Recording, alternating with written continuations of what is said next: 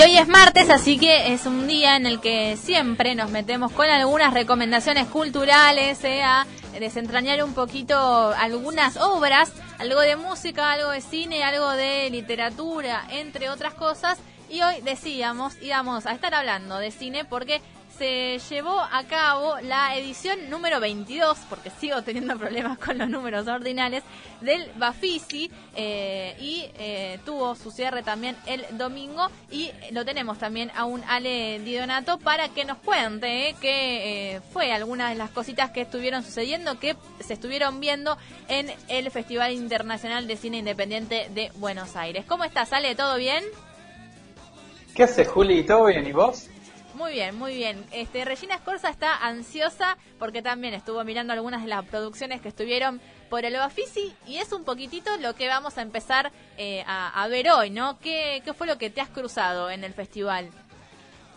Sí, mira, primero un comentario, ¿no? Recién decías que el Bafisi terminó este domingo, lo cual es cierto, digamos, pero todavía hay un par de cositas para ver en la página de internet, que es vivamoscultura.buenosaires.gov, etcétera, porque, mm, bueno, como es sabido, digamos, toda esta situación de pandemia, por suerte, digamos, para, no sé, para, para las cadenas de cine y para la gente que gusta de ver las películas en cine, digamos, hubo ciertas eh, funciones habilitadas para ver las películas en los cines con pantalla gigante y qué sé yo, pero también se habilitó, digamos, respecto eh, a, ediciones anteriores, a años anteriores, una de las grandes novedades de este Bafisi es que creo que todo el catálogo estuvo, o, gran parte del catálogo estuvo para ver eh, disponible por, por internet, ¿no? Y vos, eh, las películas, eh, desde el momento en que se estrenaban, estaban 72 horas para verlas en, internet de manera gratuita, te tenías que registrar, hubo ciertos problemas a la hora del registro, como también los hubo a la hora de, de sacar las entradas y demás, pero bueno, no nos vamos a ir por, por ese lado porque la idea es hablar de las películas que uno estuvo viendo, ¿no? Pero bueno, quería comenzar con, con este dato de que si quieren todavía hay algunas cosas para, para ver eh, todavía.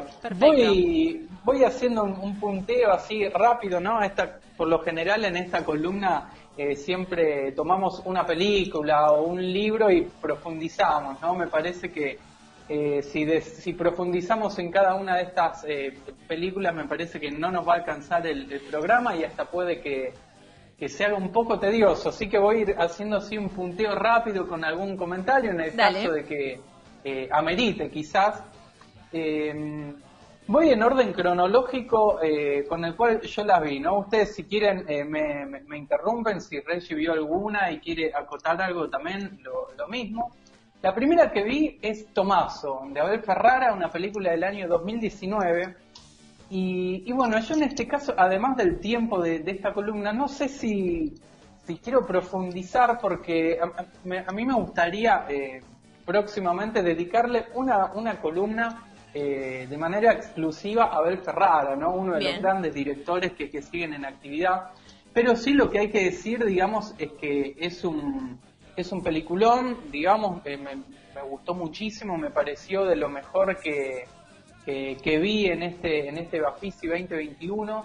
Em, cuenta la historia de un director eh, estadounidense que se va a vivir a Italia, interpretado por, por Willem Dafoe, que, que bueno, tiene, tiene algunas cuestiones de, de, de, la, de la misma vida de, Abel Ferrara, ¿no? Es una especie de alter ego este personaje, pero bueno, eh, en el devenir, digamos, de la historia, los acontecimientos, empiezan a suceder algunas cosas eh, que hacen, digamos, que la realidad y, lo que es eh, lo que es eh, sueños o es imaginado se entremezclen y no termine de quedar bien en claro qué es qué, ¿no? Lo cual para uno quizá pueda resultar un un, dispositivo hasta poético, pero hay un protagonista que lo está viviendo en carne propia y que le genera ciertas eh, dificultades o ciertos problemas, ¿no? Así que, nada, vean esta película si, si pueden, si la encuentran en, algún lado, porque está, está muy buena. Después vimos eh, Los Visionadores, que es una película de este año, Néstor Frenkel,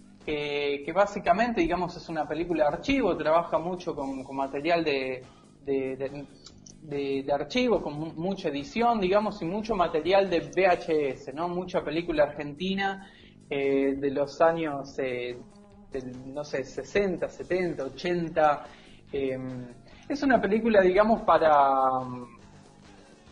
medio inclasificable perdón, inclasificable, ¿no? Porque por un lado es como que mm, se agota medio pronto el, dispositivo, ¿no? Eh, es como que a mitad de la película es como que la sorpresa se pierde un poco, pero aún así eh, termina siendo una película que claramente se, se, puede recomendar, al menos para ver una vez. No sé si la volvería a ver eh, o, depende qué, qué situación, no sé.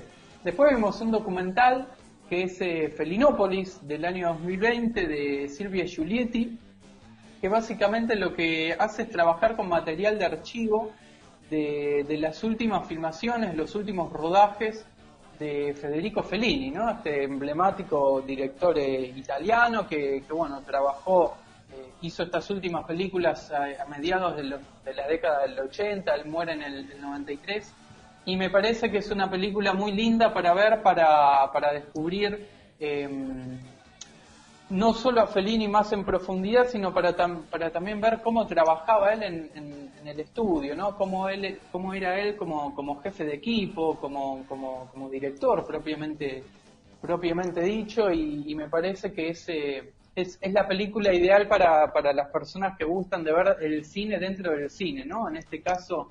Eh, en formato documental y con un material de archivo, digamos, muy rico y que también era eh, se mantenía inédito hasta el día de hoy, ¿no? Porque fueron imágenes que se tomaron en, el momento de esos rodajes y que después no, no, se hizo nada, ¿no? Quedó ahí como en, eh, en, secreto y medio eh, suspendido en el tiempo hasta que, bueno, por suerte para todos nosotros adquirió forma de, película y de documental en estos días. Paso a, una, a la cuarta película que para mí es otro de los puntos fuertes de este Bafisi, o al menos a mí es de lo que, de lo que vi, lo que más me, una de las cosas que más me gustó, eh, que es Mirador.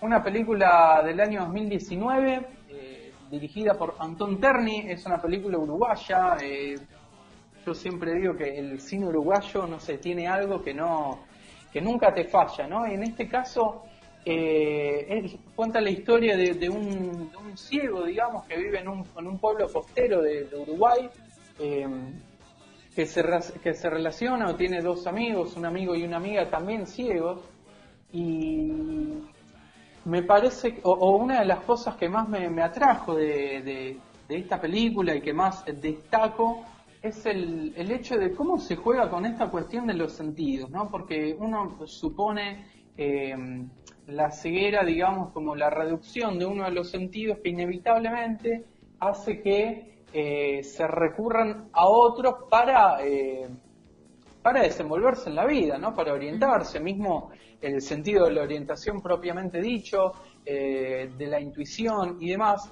Y, destaco esta película porque me parece que el director logra transmitir en el lenguaje cinematográfico esta cuestión, ¿no? Este, este, este problema, esta, esta dificultad, digamos, que, que atraviesan estas personas y principalmente, digamos, tiene una, una edición de, de sonido que es eh, descomunal, ¿no? Vos la, la, escuchás la película y tiene un sonido, te das cuenta de que trabaja el sonido a un nivel superior, eh, de alguna manera quizás como eh, poniéndonos en, la piel, digamos, de, de, las personas que, padecen de la, de la ceguera, digamos, y al mismo tiempo también tratando o, u ofreciendo un vínculo de, empatía, ¿no? Además de que por lo general el cine, que teóricamente es una combinación de imagen y sonido y demás, eh, a veces se descuida un poco la cuestión del sonido, ¿no? En esta ocasión me parece que está trabajada de,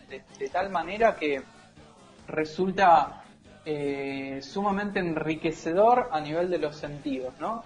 Em, y habiendo, habiendo dicho esto, paso a, otra de las películas, que es una película francesa del 2020. Eh, el director es Philippe Garrel, o Garrel, no sé bien cómo se pronuncia, que es La sal de las lágrimas, em, que a mí me pareció una casi una obra maestra, por decirlo eh, en pocas palabras, ¿no? Eh, también otra de las cosas que más me gustaron de, de, esta edición del, del Bafis la encontré casi de, casualidad entrando en la página diciendo, bueno, a ver qué hay que ver, eh, qué, hay, qué hay para ver eh, el día de hoy. Le di play y ya desde, desde el comienzo tiene una primera hora que es descomunal, es una película rodada en, en, blanco y negro, es una especie de, de Nouvelle Vague, pero a la vez con elementos eh, existenciales y que tiene como protagonista eh, a, un, a un chico, un hombre, digamos, que, que en cierta manera es como que trata sobre la inmadurez del hombre, ¿no? Y, entendiendo el hombre no como a veces se dice para, para, hablar de la especie humana y de la humanidad, sino del hombre en sí, ¿no? Como eh, el hombre, ¿no? Y, el hombre de una determinada edad, eh, con, sus problemas, con la necesidad, no sé si necesidad, pero sí que se ve, digamos, en, en un momento de su vida en el que tiene que tomar ciertas decisiones y hacerse cargo, digamos, de que ya no es, un chico, esto se ve en la relación que tiene con el padre, se ve en la relación que tiene con, con las mujeres, cómo trata a las mujeres, qué pasa, cómo se compromete él con estas relaciones.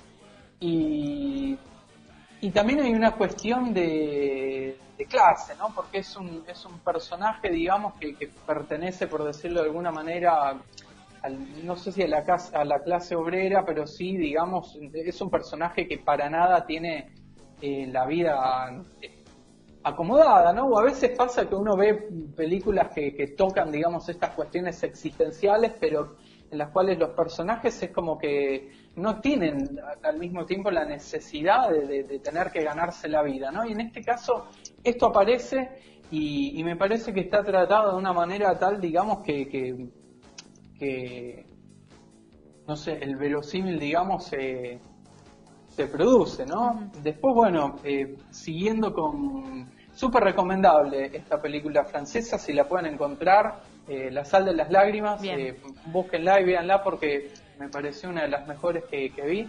Eh, después, bueno, tenemos eh, una nueva película del amigo Mariano Ginás, un amigo ya de, la casa, de esta columna. ¿Cuánto de este duración?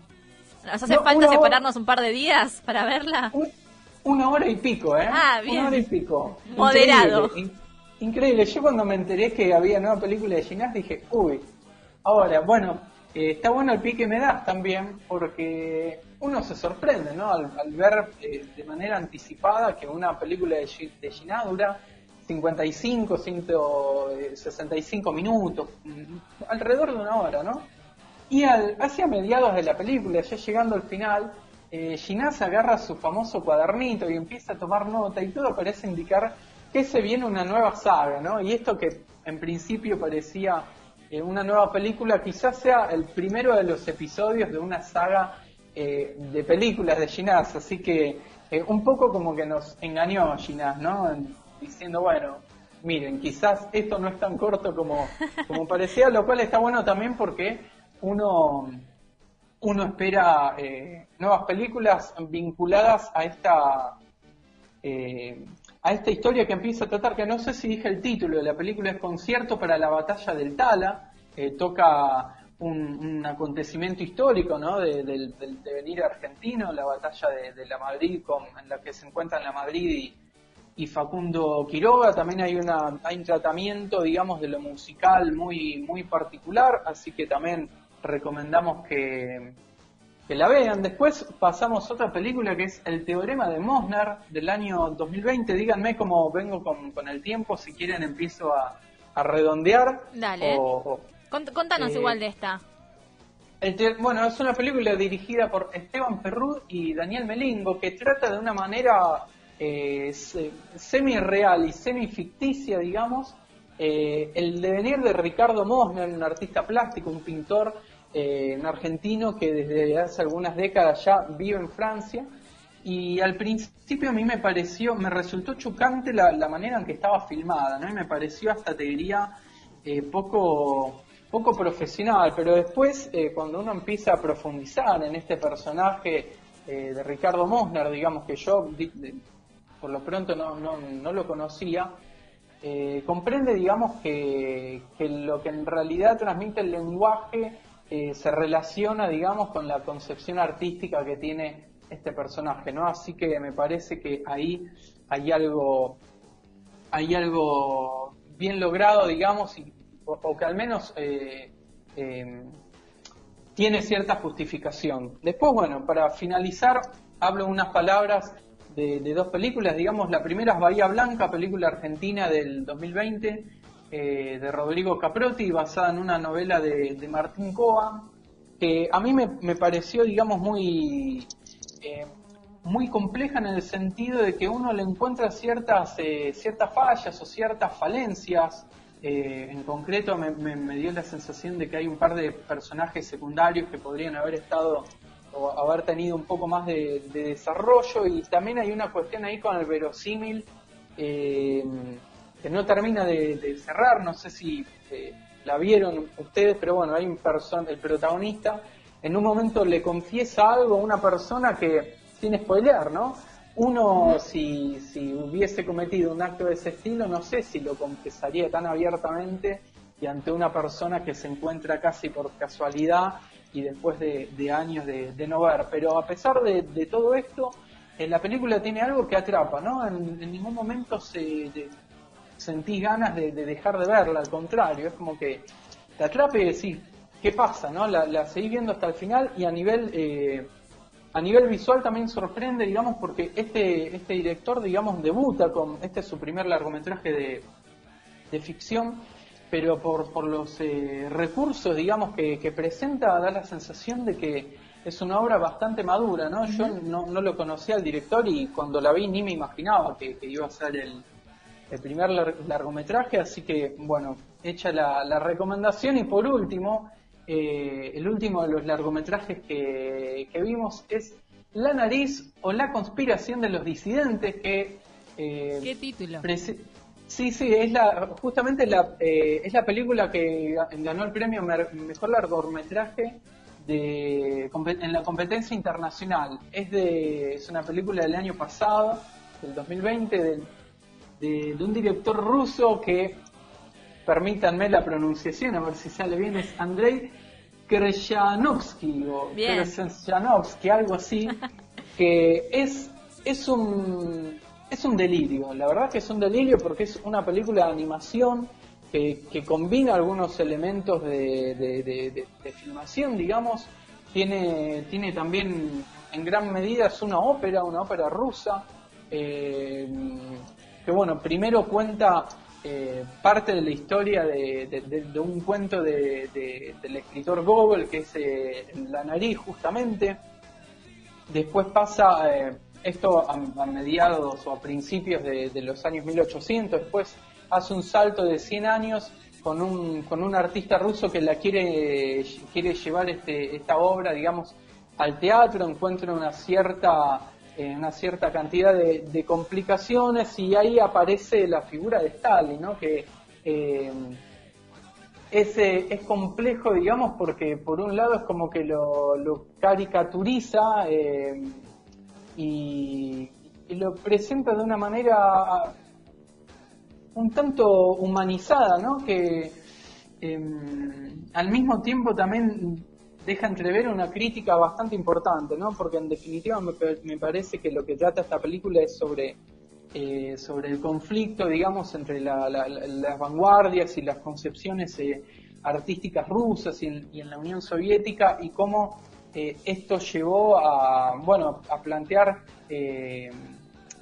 eh, la postura de ciertos artistas, ¿no? Como, como disidentes o que fueron concebidos incluso como, como opositores por, por la Unión Soviética y, todo lo que esto lo que esto implica, ¿no? ¿no? No me quiero extender mucho porque sé que ya estamos justo con, con el tiempo, pero yo por lo pronto, digamos, no es que esté muy, muy interiorizado en estas eh, cuestiones de la cultura y de la historia rusa, pero viendo esta película primero la disfrutás por, por, lo estético, digamos, y por, por, lo artístico en sí, pero también se, se intuye que hay una, una crítica, digamos, bastante profunda desde el preciso momento en que me parece que se toma eh, este cuento, esta obra de Gogol, La nariz, como, como punto de partida, ¿no? Que eh, en cierta medida hasta esta, hasta esta misma obra, digamos, eh, da la sensación de que a, través de una alegoría eh, lo que hace es eh, criticar o poner en, tela de juicio ciertas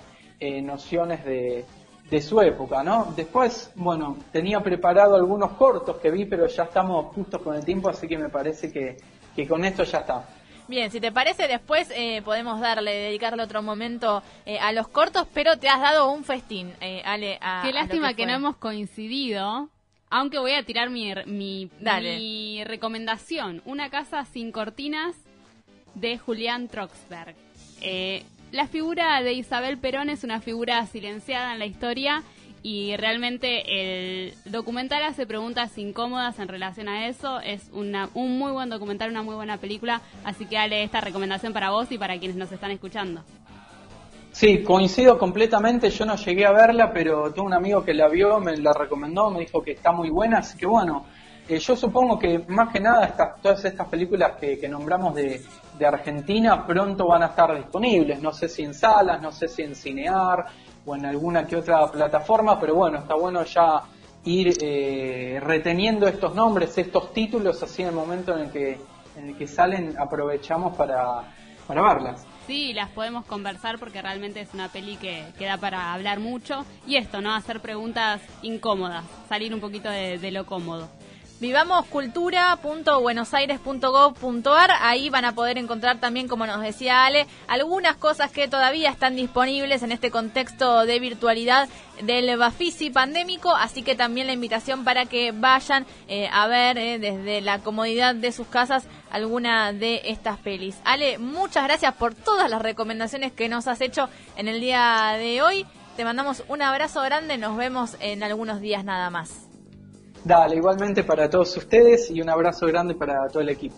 Un abrazo, Ale, hasta luego. Pasaba Ale Di Donato, nuestro columnista de cultura y otras yerbas, nos hablaba de un montón de películas que pasaron por el Bafisi, Tomaso, Felinópolis, los, los Visionadores, Mirador, La Sal de las Lágrimas, El Concierto para la Batalla del Tala, El Teorema de Mosner, Bahía Blanca y La Nariz o La Conspiración de los Disidentes, más Una Casa Sin Cortinas. Así que ahí están algunas, ¿eh? un montón de recomendaciones que te hacemos para si tenés en algún momento, ahora que se viene el feriado largo, entres y chusmes y te, bueno, te des ahí una panzada de películas. Todo otra vez. ¿Querés saber lo que va a pasar? Un universo radial donde se cruzan el pasado y el futuro.